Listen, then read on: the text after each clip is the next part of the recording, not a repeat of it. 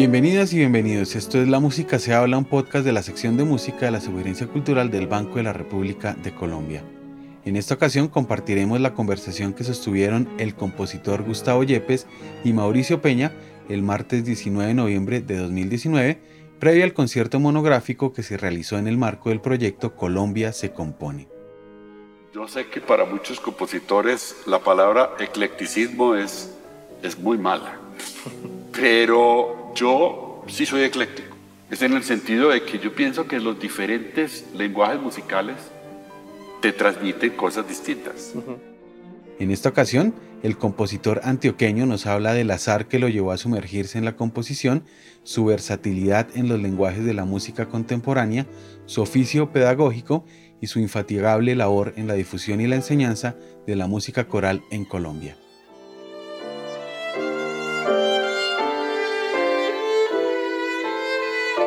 Gustavo, de Yarumal, Antioquia, nacido en 1945. Siempre me genera curiosidad cómo le pica a un colombiano en Yarumal el mosquito de la música. Primero que todo, yo creo que si a uno finalmente lo pica ese mosquito es porque tenía alguna predisposición eh, de nacimiento. Y todos sabemos que nuestros padres no querían mucho que uno se dedicara a la música porque pensaban que no era una cosa que, de la que uno pudiera vivir, digamos. Pero la verdad es que hubo algo que a mí me sirvió mucho, que fue eh, primero el, el, el, hecho de que fui a dar con mis huesos a un seminario, el seminario de Yarumal, de Misiones. Todavía no había ocurrido eh, este desastre que haya hoy en día, y es que la iglesia echó a la basura su, su música y su idioma, pero todavía, digamos, en los seminarios había un enorme interés en la cuestión musical. Entonces yo después de un tiempo estar allá y recibir eh, clases de piano y, allí teníamos incluso una pequeña orquesta, teníamos coro, se hacía obviamente canto llano y esas cosas. ¿Esto era de, a qué edad? Estoy hablando de 10 años. Entonces terminé de, maestro de capilla en, el seminario, entonces estaba al, cuidado del órgano y de preparación del coro y demás, maestro de capilla, y desde luego eso fue un gran comienzo, porque eh, los, los seminarios, muchos eran realmente como pequeños conservatorios, en donde había interés en eso. Eso por un lado. Por otro, bueno, cuando resolví salir del seminario, porque la vocación no prosperaba mucho. Entonces, eh, después de dos años de aquello que llamaba filosofía, salí y dije, bueno, ahora qué, qué voy a estudiar. Y yo mencioné que, que quería hacer música. Eh, mi padre pues no, no estaba contento de esa decisión y yo terminé estudiando ingeniería para, para estar con las normas un poquito, normas que estaban era una, era una, escuela muy importante, ¿no? La, Escuela de Ingeniería de Minas en Sí, la Facultad de Minas, la Facultad de Minas en, en, Antioquia ha sido una maravilla de facultad de, de ingeniería. Realmente una historia fenomenal, inclusive eso viene de la fundación de, que hizo el sabio Caldas cuando don Juan del Corral lo llevó para en la época de la Patria Boba y él creó esa facultad que, empezó por ser de ingeniería militar y después se volvió de ingeniería civil. Bueno, es una maravilla porque realmente la matemática y la música están fuertemente ligadas y, a mí me ha servido muchísimo ese estudio. Siempre, por, sobre todo ahora que estoy muy dedicado a la, a la cuestión teórica. De manera que fue lindo. Además, desde la Edad Media, ¿no? el, el, el quadrivium, el estudio de las universidades medievales tenía, eh, cuatro ciencias matemáticas, que eran la astronomía, la aritmética, digamos, la geometría y la música. Un poquito con la idea de los griegos, pues, de que la música era explicación matemáticas y si no, no valía la pena, pues, el, otro extremo del asunto. ¿no? Bueno, de manera que, para contestar la pregunta de nuevo, sí, ese, ese comienzo fue muy importante. Ya después eh, el, resto de estudio que hice, pues lo que hizo fue complementar aquello que había empezado allá. ¿Tú terminaste la, carrera de ingeniería? Sí, sí, yo terminé la carrera de ingeniería, pero nunca, nunca fui ingeniero ni un solo día. Yo al otro día ya estaba trabajando, bueno, dicho, yo venía trabajando desde antes en el conservatorio eh, como profesor. Recordemos que en ese momento todavía no habíamos logrado el que las carreras musicales fueran universitarias, todavía era cuestión de una cuestión más bien vocacional, digamos. Entonces yo ya era profesor del conservatorio, profesor de solfeo y, de coro, y en fin. Entonces, eh, obviamente yo me quedé ahí, nunca, nunca me, fui por el lado de la ingeniería. ¿Y cuál era tu, tu fuerte musical? Qué interesante, porque lo primero, bueno, el, el, hecho de que había estudiado órgano y piano, pues eso seguía siendo muy importante. Yo en el Conservatorio de la Universidad de Antioquia utilizaba mucho, el, inclusive sin tener obligación, pero me encantaba acompañar a los cantantes, acompañar a los eh, solistas de diferentes instrumentos. Entonces hice mucho piano correpetidor, digamos. Y lo otro fue mi estudio de, de, la dirección, mi estudio práctico de la dirección coral, porque lo que hice fue armar coros y terminé dirigiendo el coro de la Universidad de Antioquia. Después hice un coro eh, de cámara que se llamaba Amor Musice, el amor de la música. De manera que para mí la, la dirección coral y, la actividad coral fue sumamente importante. ¿Cómo era la vida musical en ese momento? Porque estamos hablando de un país de hace eh, casi 60, 70 años. ¿Cómo era la, la, la, vida musical en ese entonces cuando justamente, como tú lo dices, no había un sentido profesional de la, de la profesión? Sí, la actividad musical era tan buena como esas circunstancias lo permitían. Ya existía, por ejemplo, en Medellín existía la Sinfónica de Antioquia. Yo venía a conciertos aquí a, Bogotá también. Eh, recuerdo con tanta emoción la vez que viajé aquí a, ver a, Hindemith, a Stravinsky dirigiendo la Sinfónica de Colombia, eh, a Cachaturian, son cosas que, la, que mucha gente no, no sabe, ¿no? Sí, y, y, uno dice, ¿cómo fue que me tocaba así, estaré yo aquí viendo a, a Hindemith, a Stravinsky dirigiendo? Entonces había una actividad muy meritoria, pero que estaba basada en muchos extranjeros que venían, por ejemplo, la, mitad de la Sinfónica de Colombia, tal vez estoy exagerando un poco, pero digamos que la tercera parte de la orquesta eran extranjeros que habían venido en, después de la guerra o inclusive durante la guerra, pues huyendo de los problemas allá, que, que estaban en la Sinfónica y era gente maravillosa. Yo recuerdo ese día Stravinsky haciendo parar a mucha gente de la Orquesta Sinfónica de Colombia y agradeciéndole al maestro Roth cómo había preparado esa orquesta. Y había movimiento coral, por ejemplo, recuerdo con mucho amor los clubes de estudiantes cantores, que eran los estudiantes de diferentes universidades colombianas que nos reuníamos unas veces aquí, otras veces en Cartagena, otras veces en Medellín, en Cali, eh, a hacer festivales de coro en donde había obras que cantábamos 500 personas y estudiantes de ingeniería, de, medicina, de cuanta cosa, que cantábamos eh, y hacíamos unos festivales muy agradables. Obviamente, pues no era gente que leyera música, no era gente que tuviera una formación eh, vocal, la, cuestión de la técnica vocal estaba muy en pañales, etc.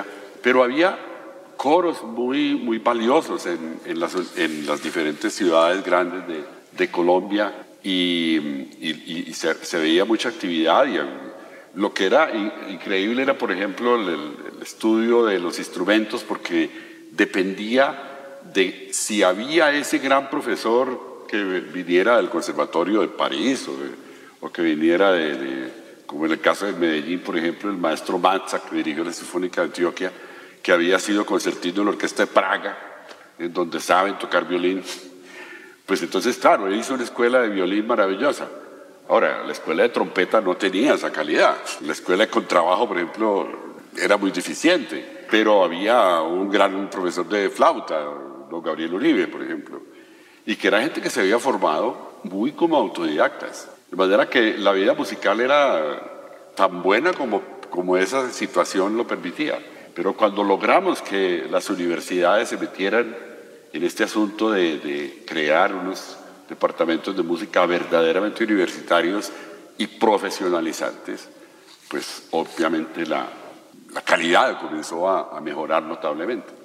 Yo creo que ahí hubo como dos etapas. Digamos, la primera etapa es lograr crear unos departamentos de música en ciertas universidades que ya tenían conservatorios.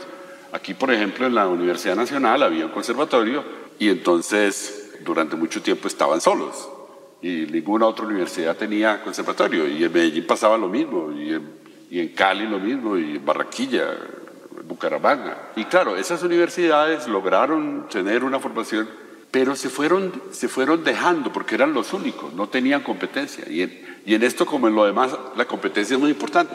Aquí en Bogotá fue muy importante cuando la Javeriana decidió tener un departamento de música, o cuando en la Universidad de los Andes, o en fin. Y en Medellín pasó lo mismo. La Universidad de Antioquia tenía su, su conservación, pues, su departamento de música, como se llamaba ya, pero estaban dormidos en los laureles también. Y de pronto entonces empieza Bellas Artes a volverse universidad y empieza la Universidad Adventista crear un departamento de música y entra EAFIT a crear un departamento de música. Entonces se crea la competencia y, y hoy en día tenemos unos músicos jóvenes maravillosos en Colombia. ¿Participaste en esa formalización o tú viajaste, saliste? ¿Qué te hizo decir esto, esto toca darle forma? A mí me tocó el, el cambio pues de conservatorio a escuela de música y arte representativa, metimos teatro también ahí, después entraron artes plásticas, se creó la facultad de arte. Pero en todo caso, ese primer momento fue muy difícil, empezando porque en el consejo directivo de la universidad, los, los decanos de las otras facultades, etcétera, no creían que, que, que la música debería tener ese, ese, Entonces hubo que, tuvimos que hacer una lucha muy grande.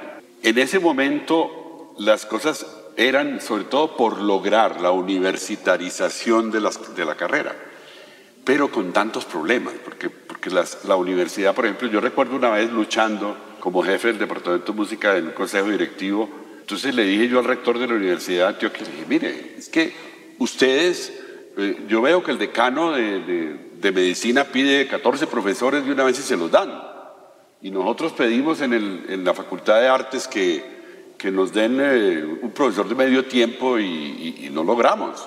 Y tenemos que luchar y, y no nos hacen caso, ah, por más que demostremos. O sea, a ustedes no les importa la Facultad de Artes. Ese tipo de peleas me tocó darlas. Y cuando estuve aquí en la Universidad Nacional también. Entonces, ese trabajo me tocó hacerlo, el, el, el pasar, digamos, del, del conservatorio a los departamentos de música. Y luego más adelante Miren, demostrar muchas cosas. Por ejemplo, empiezan las universidades a decir, hay que investigar. Y ahora además estamos en, la exageración de que todo honrado ciudadano debe ser investigador. Y, no se sabe por qué. Decir, la docencia, ¿qué? La docencia no tiene importancia. Y todo el mundo tiene que investigar. Yo no creo en eso. Pero de todas maneras, las universidades estaban diciendo, ustedes tienen que investigar. Entonces también lo mismo, como demostrarle a los colegas cómo se investiga, en qué campo se investiga, etcétera creemos, creemos la cátedra de composición. Composición, usted está loco, ¿no? ¿Cómo que composición? No, sí, creemos la cátedra de composición. Entonces, eh, con, con, Andrés Posada, en EAFIT, eh, hagamos composición. Bueno, entonces, por fin, en composición, o dirección de orquesta, ¿no? dirección de orquesta, ¿cómo le ocurre? Sí, hay que hacerla. Empecemos y vamos echando para adelante. Todos esos pasos hubo que darlos y luchar en todas partes por lograrlo Además, luchar con el ICFES, etc. Lo otro es que los profesores también eh, tuvieron su, su, sus problemas porque veníamos de unos profesores que eran profesores de conservatorio, muchos con una formación muy deficiente. Entonces ir tratando de que la gente saliera a estudiar, de que lográramos cualificar los profesores, esa lucha también. Y el toderismo. Yo soy una víctima de eso, porque a mí me tocó como demostrar eso, es decir, demostrar que, que la teoría hay que mejorarla, que, que la dirección hay que mejorarla, que la composición hay que mejorarla, y que los muchachos no vayan a ser toderos como yo, sino que sean especialistas, eh, sin caer pues, en, el, en el caballo cochero, pues, pero, pero que sean especialistas, que, que, que, sean un gran violinista o que sea un gran director. O un... De manera que eso es una lucha muy grande y a mí me tocó ser de todo. Me tocó investigar, demostrar cómo se investigaba a los colegas, eh, mostrarles que había que salir a estudiar en el exterior las cosas en las que éramos flojos. Eso hace que inclusive, por eso yo, yo agradezco mucho que me hubieran traído como compositor, porque yo he sido de todo. Yo he sido el profesor de, armonía, de contrapunto, de morfología, de todas las partes de teoría, el profesor de dirección, el, compositor, de todo un poquito.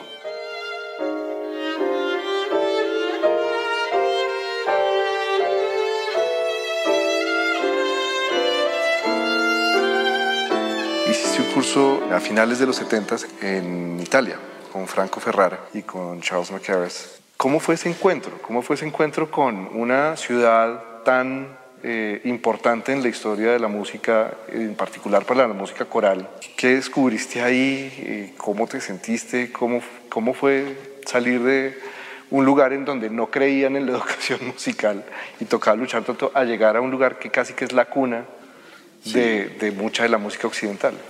Bueno, el tiempo largo fue eh, en, en Estados Unidos en la maestría. Los otros cursos que hice en Europa eran todos cursos de verano, cursos de un mes, un mes largo, de, sí, muy intensivos, ¿no?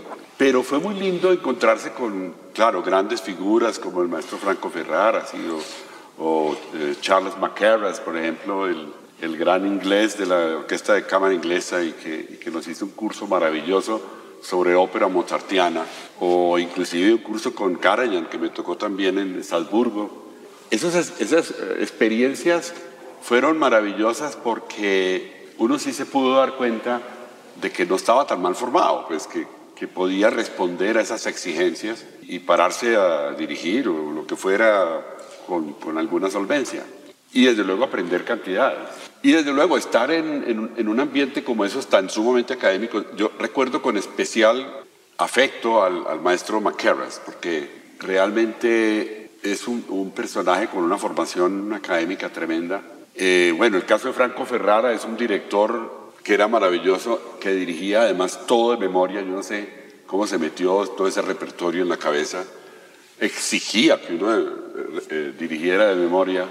Yo, la primera vez que salí a dirigir con Franco Ferrara al frente, claro, como buen italiano, yo salí, empecé a dirigir y yo me sentía en la, en la Sinfónica de Antioquia, en donde para lograr un piano tenía que acostarse uno en el piso, para lograr un forte tenía que pegar un brinco, hacer un gesto grandísimo, etc. Y claro, yo me veo ante una orquesta, una orquesta de 60, de 50 y tantos en, Antioquia, y una orquesta de 110, en, o en, ese caso en, Venecia. Lo primero es que empiezo la, la obertura trágica de Brahms, y yo, claro, hice un gesto grandísimo, y entonces la orquesta sonó en un mezzoforte la orquesta sonó fortísimo, tres Fs. Entonces el maestro Ferrara, como ven italiano, me pegó un berrido espantoso y además un insulto y un tipo furioso. Y entonces apenas me pegó ese berrido y yo quedé pues petrificado. Y después de, me dijo otras cosas y en fin, y dirigí. Y después de, de que yo salí de ese susto tan aterrador, el maestro Ferrara me dice, venga, vamos a tomarnos un café. O sea, ese día aprendí yo algo que a los colombianos nos hace falta aprender y es que cuando lo están corrigiendo a uno en un festival de esos, hay que aprender que eso no es un problema personal, que lo estén regañando a uno, sino que le están enseñando. Bueno, y ahora sí, el salto a Estados Unidos. ¿Quiénes eran tus, tus compañeros de estudios? ¿De dónde venían? ¿Siguen esas relaciones? Eh, no, yo tenía solamente dos compañeros que eran un, eh, muchacho de Costa Rica y uno de México.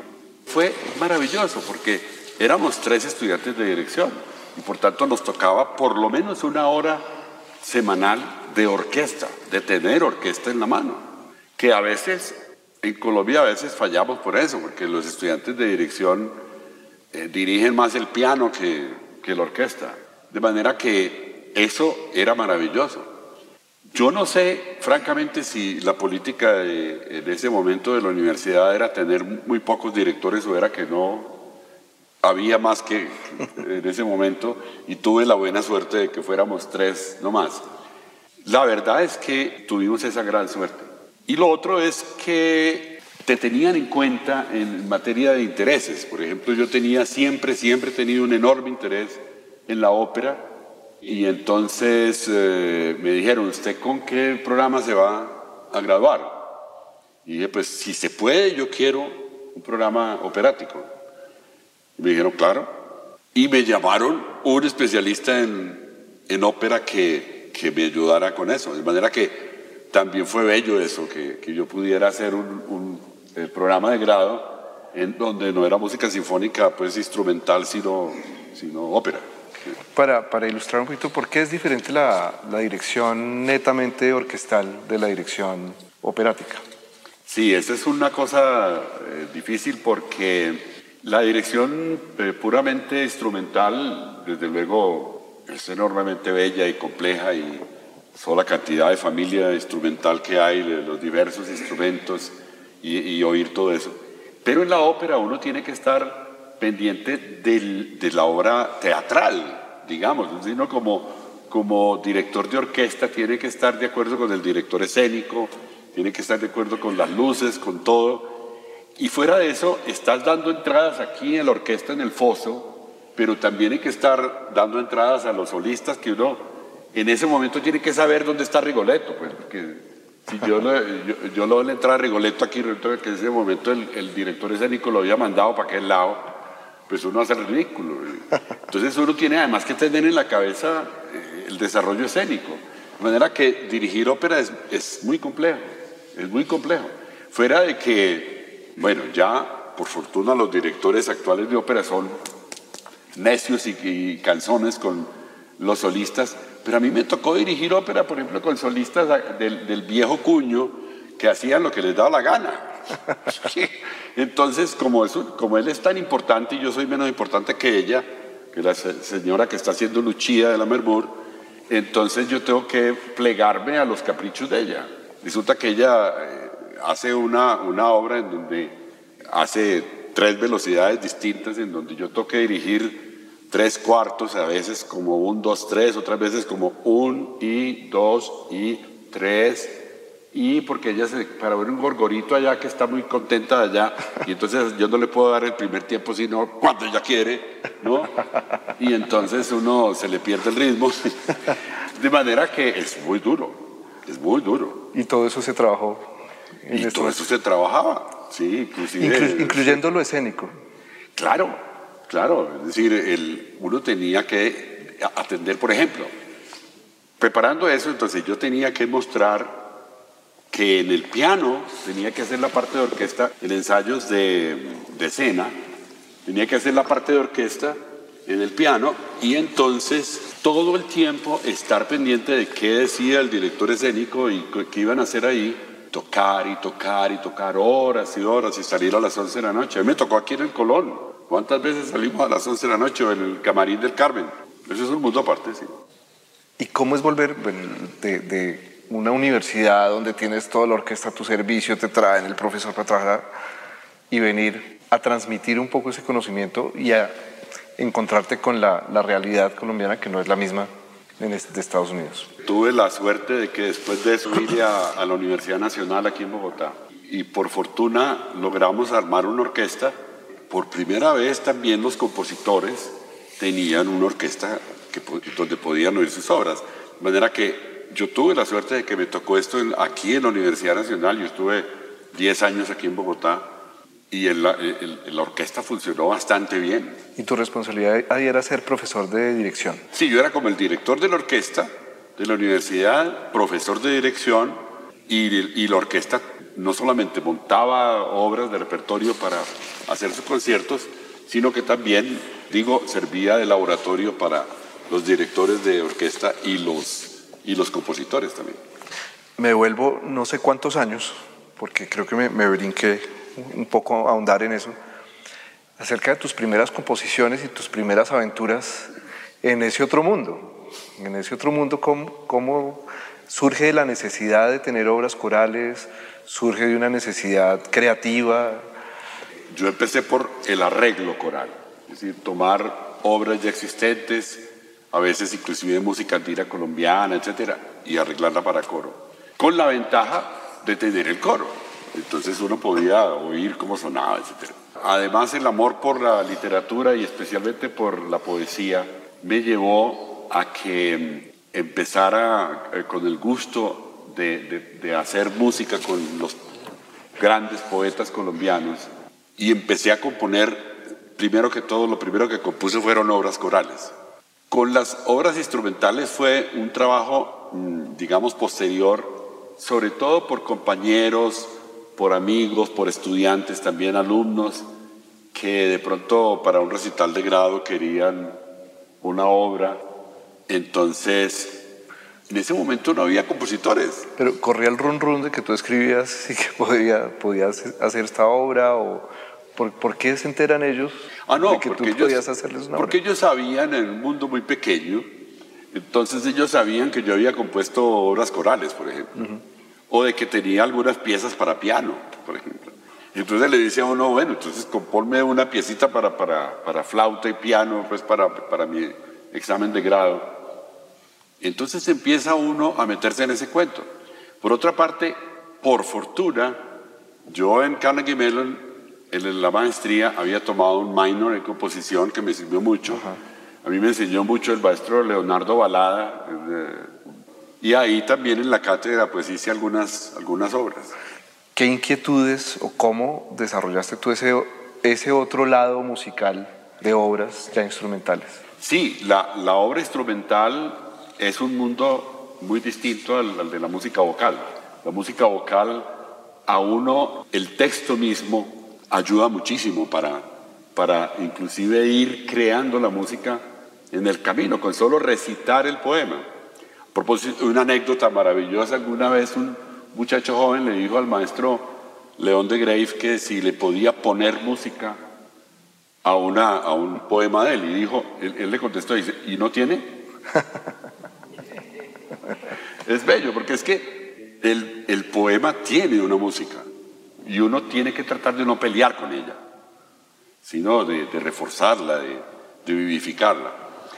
Entonces, eh, cuando te enfrentas a la, música pura, tienes que pensar en otro mundo sin el apoyo del texto, pero también tiene que ser discursivo, igual que, la música con texto.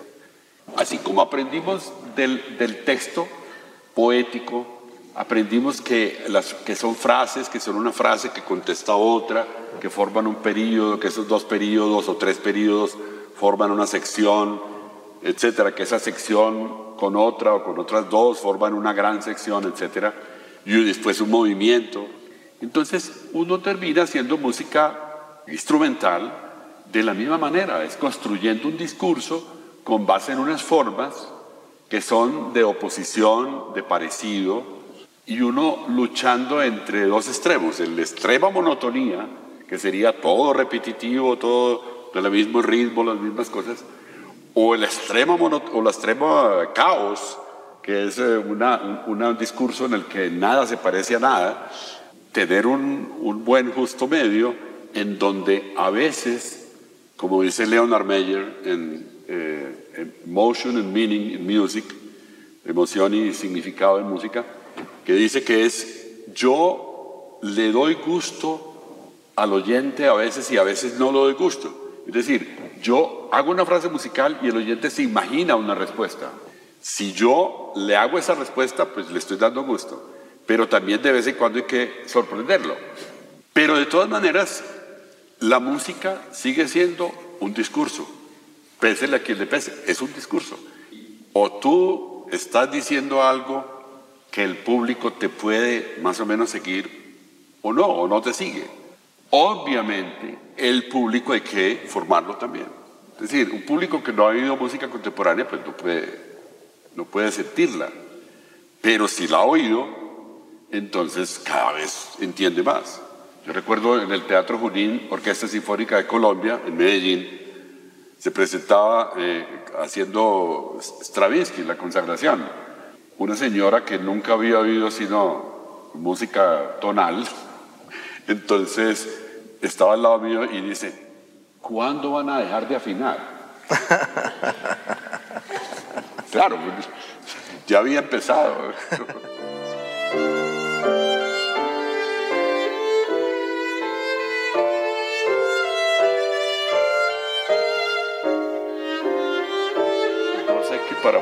muchos compositores la palabra eclecticismo es, es muy mala.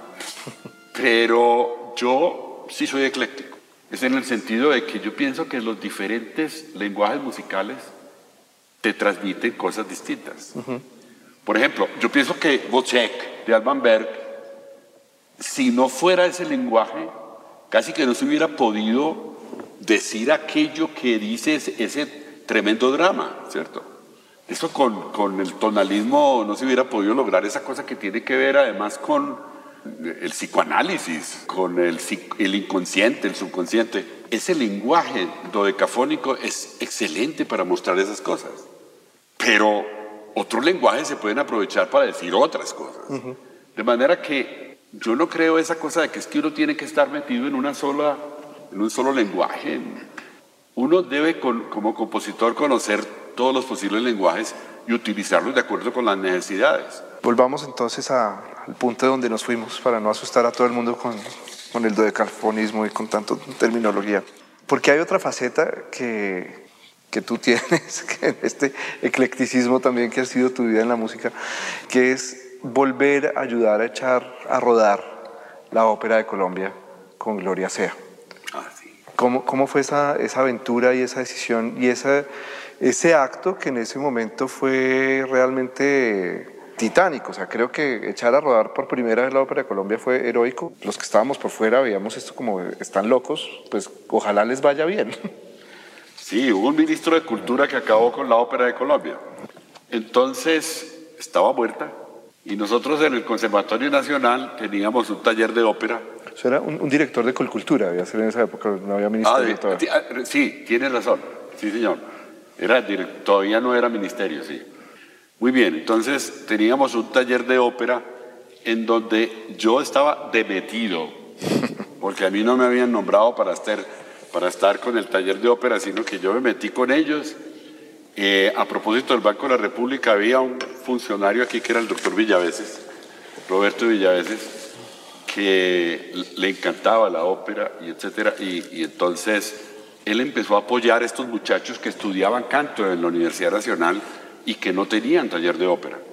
Y entonces eh, empezamos, eh, íbamos donde él, él nos conseguía partituras y todas esas cosas y grabaciones de hecho, le regaló al taller de ópera de la Universidad Nacional, le regaló toda su discoteca porque ya se había convertido pues a los CDs para que los muchachos oyeran ópera y tal. Y entonces un día hicimos un montaje de la flauta mágica de Mozart, pero solamente como recital, pues como ellos cantando y yo acompañándolos al piano en, el, en el, auditorio La Rods. Nos presentamos allí haciendo la flauta mágica de cabo a rabo, con, cantada y Gloria sea estuvo ese día ahí. Apenas terminó, se paró Gloria sea y dijo que le perdonaran, que iba a hablar, pero que en ese momento estaban haciendo la nueva ópera de Colombia. Y después nos juntó a todos y bueno, yo no me, yo no me le mido a la flauta mágica porque eso está duro para el público, pero vamos a hacer Don Giovanni. Con ustedes yo voy a traer de pronto algún solista adicional, pero con estos solistas podemos empezar. En el camarín del Carmen se volvió a armar toda la cosa y, y allí nació la nueva ópera de Colombia. Después de eso ya siguió existiendo. Sigue otro periodo en aún otra universidad colombiana, que esta vez privada, la Universidad de los Andes. En la Universidad de los Andes, sí. ¿Cómo es ese, ese, ese paso ya a la, a la universidad privada en, en Colombia? ¿Cuál es, ¿Cuál es, la diferencia ahí en, en, la formación, en la cultura también de enseñar música en este otro espacio?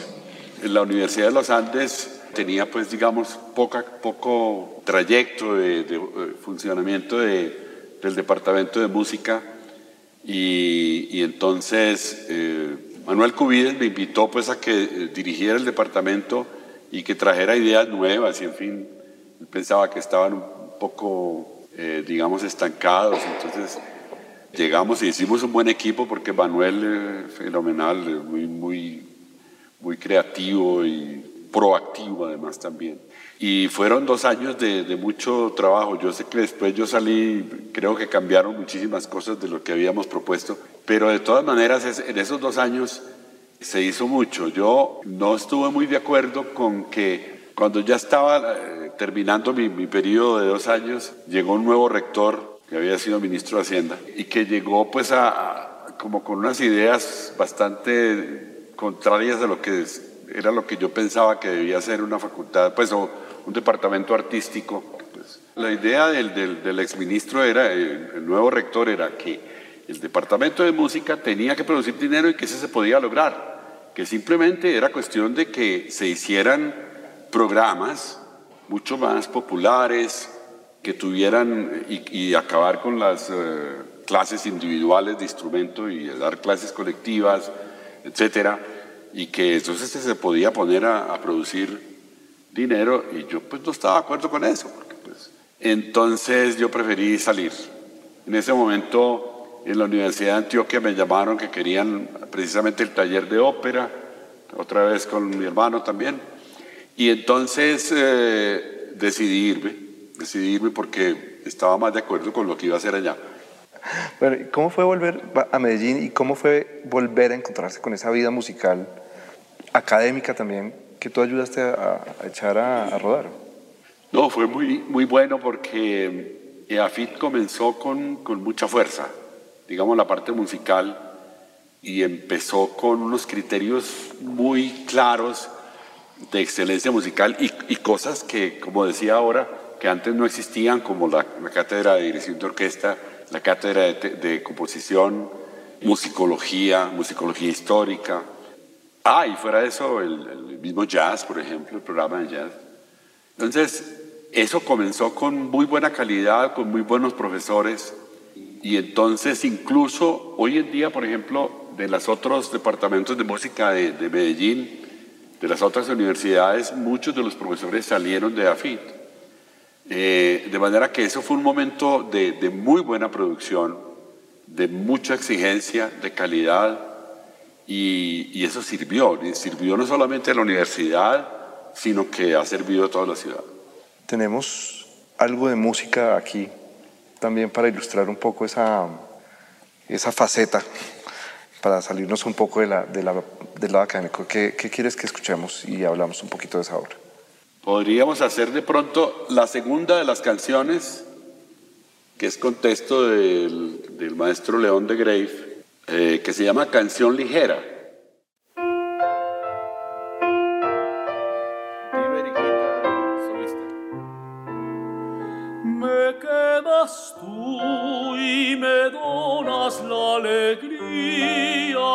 Con el dolor. Y tu miel deleitable con el acervo aloe.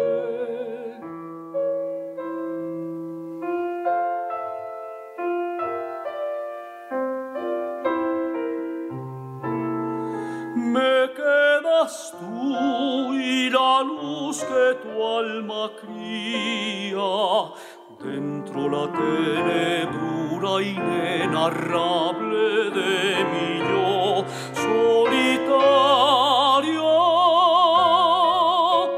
Siempre lo es tu don ilusionario.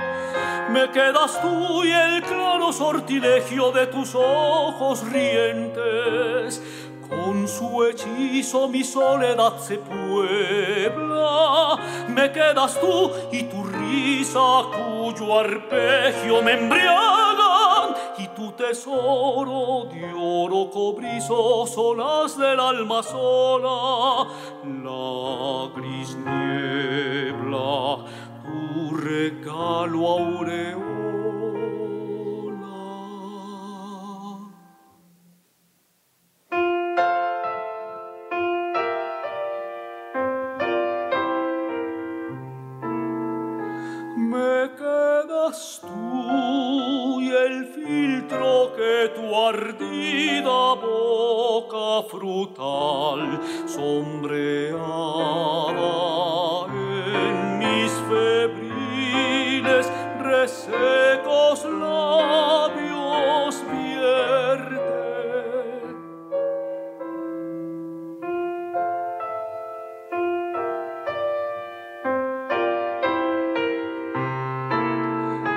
me quedas tú, la ingenua enardecida, me quedas tú, la experta, la de sutiles tácticas retrecheras, vida, muerte, lo que quieras.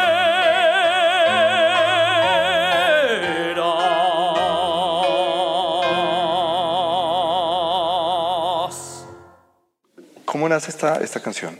Esta canción nace, porque, primero que todo, a mí me fascina León de Grave.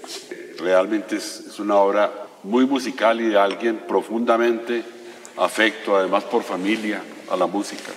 Alguna vez estábamos eh, precisamente con, con Diver hablando de, de León de Grave y él me insinuó eh, que, que, esa, que esa poesía, porque no le hacía música y, y me puse en eso y realmente es fascinante la forma como a uno León de Grave lo, lo lleva musicalmente.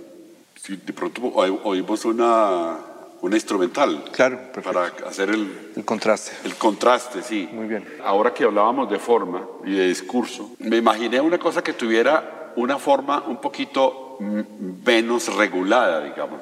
La obra se llama Conversación intrascendente para trío.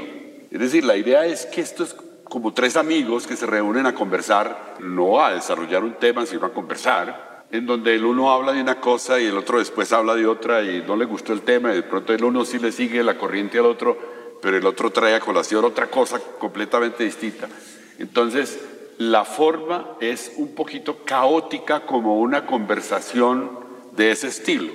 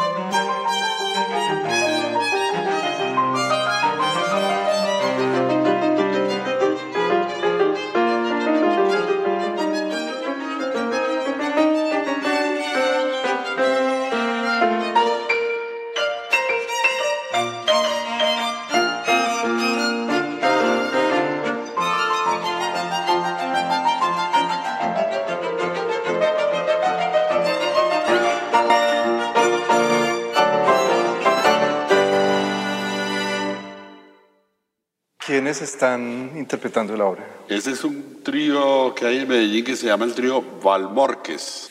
Quería preguntarte por el programa que vamos a escuchar mañana, por qué la selección de esas obras, qué vamos a escuchar, como cuál es el viaje en el tiempo, en los formatos, porque la invitación que hacemos, mm, les comento, pues la, la intención es hacer un poco una visita guiada a la vida musical de Gustavo, en donde le, le pedimos que escoja obras que sean de su corazón, pero que reflejen también distintos momentos de su vida y distintos formatos para los que ha escrito. En la primera parte del, del recital vamos a tener cuatro piezas instrumentales. La primera es en la que, la que toca aquí en nuestro insigne flautista León Giraldo, que es eh, un dueto para flauta y viola.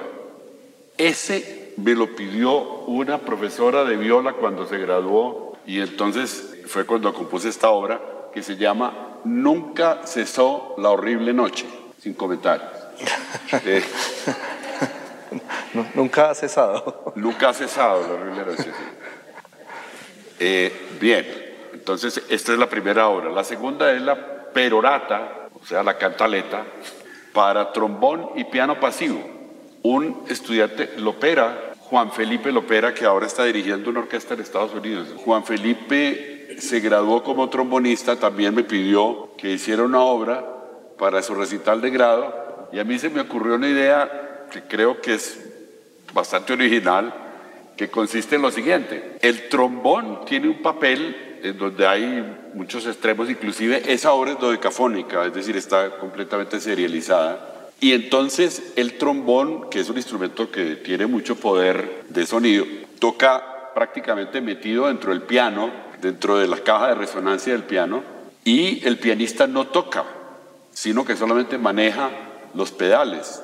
El pedal de, de- mayor, de dejar libres las cuerdas para vibrar y el pedal izquierdo que es para apagar. El acompañamiento, digamos, del- de lo que toca el trombón son los armónicos que se despiertan dentro del piano, de manera que es una obra muy interesante.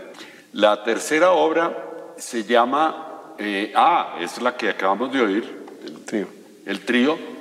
Y luego la cuarta obra es otro trío, pero esta vez para clarinete, violín y piano, que es eh, una obra que se llama Medellín. Esa obra me surgió a mí desde la época, pues el borrador de esa obra me surgió desde la época que estaba haciendo eh, mi maestría en Estados Unidos. Eh, hice el primer borrador, digamos, de esa obra, que era como recordando a Medellín la falta que me hacía. Y entonces, cuando la Universidad Nacional en Medellín hizo un festival, me pidieron una, una obra, lo que hice fue resucitar esta, pues terminarla, porque no estaba terminada. En la segunda parte va a ser una, parte, una obra completamente coral. Cuando me dijeron que eh, las obras que fueran de mi, de mi elección, pues, y que me llamaran ma- más la atención, aquí surgió un problema legal, que es el problema de los derechos de autor. Entonces, todo increíble, por ejemplo, que, que Porfirio Arbajacob, todavía tengo problemas de derechos de autor, pero ni Porfirio, ni, ni León de Grave, ni Carlos Villafañe, ni Antonio Llanos, eh, ni Meira del Mar, que eran obras que yo tenía muchísimo interés de que se oyeran. Por ejemplo, la, la- la de los duetos líricos de Meira del Mar es hermosa, el- los poemas de ella. Bueno, no se pudo. Tú- el único que quedó vivo fue Pombo. Porque estaba ya Entonces- muy muerto. Ah, Ese sí, sí estaba, estaba suficientemente muerto en el pasado. Entonces, finalmente tuvimos que escoger toda la obra coral de, de- las que he hecho sobre Pombo, porque los demás no, no se pudieron. En cuanto a las obras de Pombo, vamos a tener mañana primero el coro infantil, que va a cantar cuatro obras de las de los cuentos pintados de Rafael Pombo, La pobre viejecita, Simón el Bobito, las que conocemos, las que hemos recitado toda la vida desde niños. Ambos coros van a estar dirigidos por Bárbara Bueno. El trabajo de esta maestra es maravilloso. La verdad es que aquí deben estar muy orgullosos de esos dos coros y muy especialmente el coro de niños es, yo me encontré una calidad que no me la soñaba. el coro Escola Cantorum de la Catedral. De manera que esa parte va a ser muy bella. Y, la parte también de, cantada por la coral Santa Cecilia, dirigida por la misma maestra Bárbara. Me descrestaron, como decimos, porque especialmente Éxtasis de Rafael Pombo es una obra a la que ningún coro se le ha medido porque de verdad es muy difícil. El mismo El Coche también de, de Rafael Pombo es muy difícil para, para las sopranos, por ejemplo. Y lo están haciendo sumamente bien, así que yo estoy feliz del profesionalismo de todo el mundo, incluidos los coros, que en Colombia estamos acostumbrados a que sean menos profesionales, más de, diletantes, pero que van a hacer un trabajo muy, muy bello. Felicitaciones y estamos tremendamente complacidos de poder hacer un nuevo retrato de un compositor, un retrato que con estas entrevistas tratamos de, complementar. Pues Gustavo, muchísimas gracias. Están todos muy invitados mañana al concierto.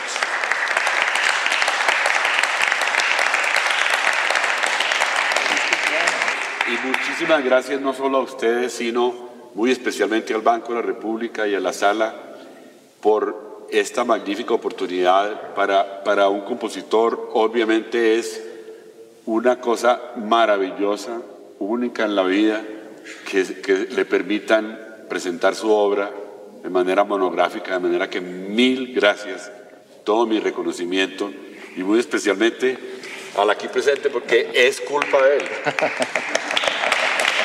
Muchas gracias. Feliz noche.